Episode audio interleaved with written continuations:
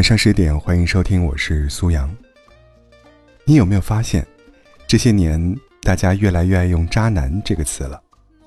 半天不回微信，渣男；节日不送礼物，渣男；异性朋友太多，渣男。网上随便一搜，都是教你如何鉴别渣男的攻略。好像大家都达成了一种共识：遇到真爱的几率，等同于撞到了鬼。遇到渣男的概率，却随时发生。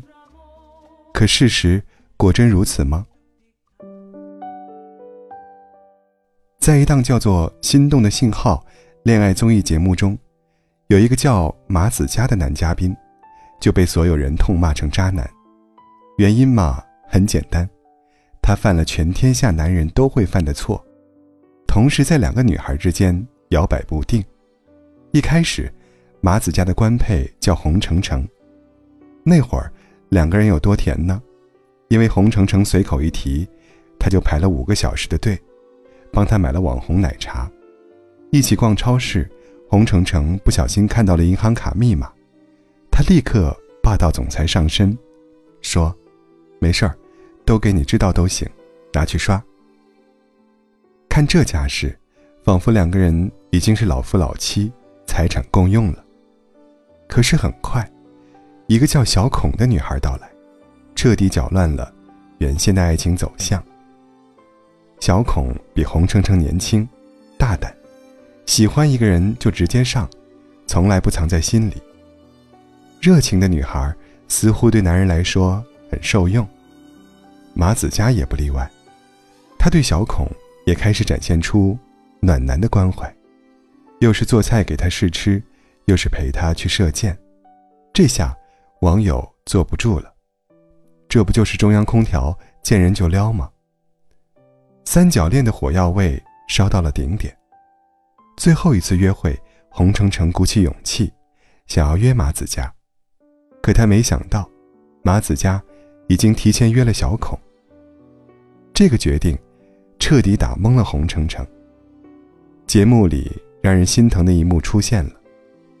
这个女孩声音哽咽，却强装镇定地说：“我发现，我一直活在自己的想象中。”一夜之间，网友们把心疼洪程程刷上了热搜。至于马子佳，立刻沦为了过街渣男，人人喊打。马子佳渣吗？按照正常逻辑，的确很渣。有人说。马子佳简直就是当代何书桓，举手投足都在践行何书桓当年的渣男语录。我不是天下唯一一个为两个女人心动的男人吧？但我必须要提醒你，何书桓之所以渣，是因为他同时在依萍和如萍之间摇摆，而一切的大前提是，他早就已经和依萍确定了关系。可是心动的信号呢？一群男男女女相处二十一天，到节目最后一期才会要求大家做出心动选择。也就是说，没有人提前确定关系，一切接触都是选择之前的试探。没有确定关系，双方都是单身，为什么不允许一方接触别人呢？国外有一个词叫 “date culture”，翻译过来。你可能也听过，约会文化，什么意思呢？只要两个人还没有确定恋爱关系，就可以跟任何人认识或约会，彼此并不是唯一，甚至可以在安全的环境下发生亲密行为。在这种爱情观里，同时 date 好几个人，再确定关系，是再正常不过的事情。可是换到我们的文化里，好像大家天生。自带情感洁癖，刚认识就要求对方必须专一，吃一顿饭就表示对方非你不娶。更可笑的是，很多人在爱里还特别双标，自己可以对他爱答不理，他却必须随叫随到，心无旁骛。说实话，挺幼稚的。亲爱的，别被一些所谓的爱情鸡汤蒙蔽。相信这个世界上有坚定的选择，相信爱情是一场穿越人海的双向奔赴。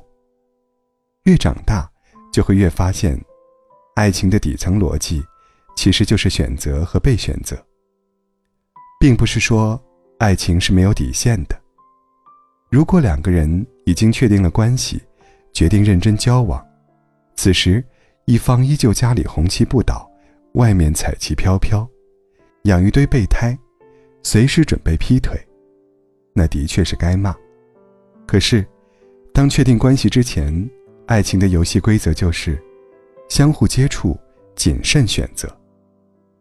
现今的社会可能越来越没有那么多一见钟情了。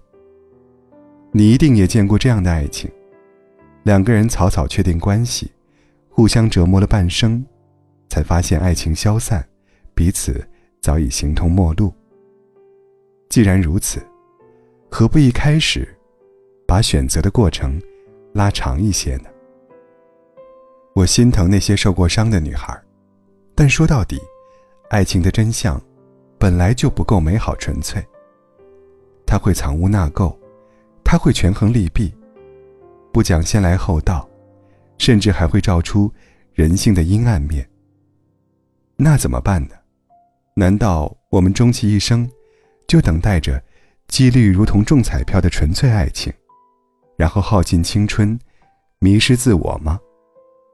当然不，我想，爱情里真正的英雄主义，不是对一切不顺心意的做法嗤之以鼻，而是认清爱情的真相，却依旧选择相信爱情，相信他的好，但不美化他的坏。所以，比起痛骂渣男、顾影自怜，你更要记住的是，从来没有人剥夺过你的选择权。你接受不了现实残酷，是因为你自己扔掉了选择权。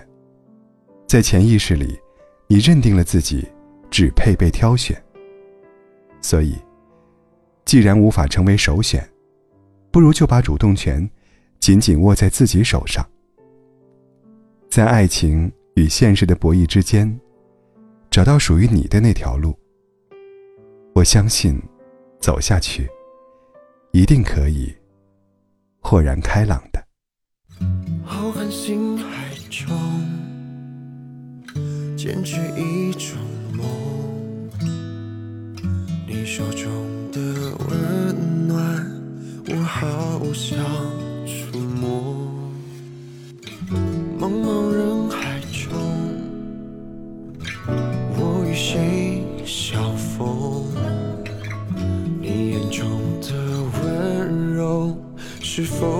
一切都为我为了遇见你我珍惜自己我穿越风和雨只为交出我的心。直到遇见你我相信了。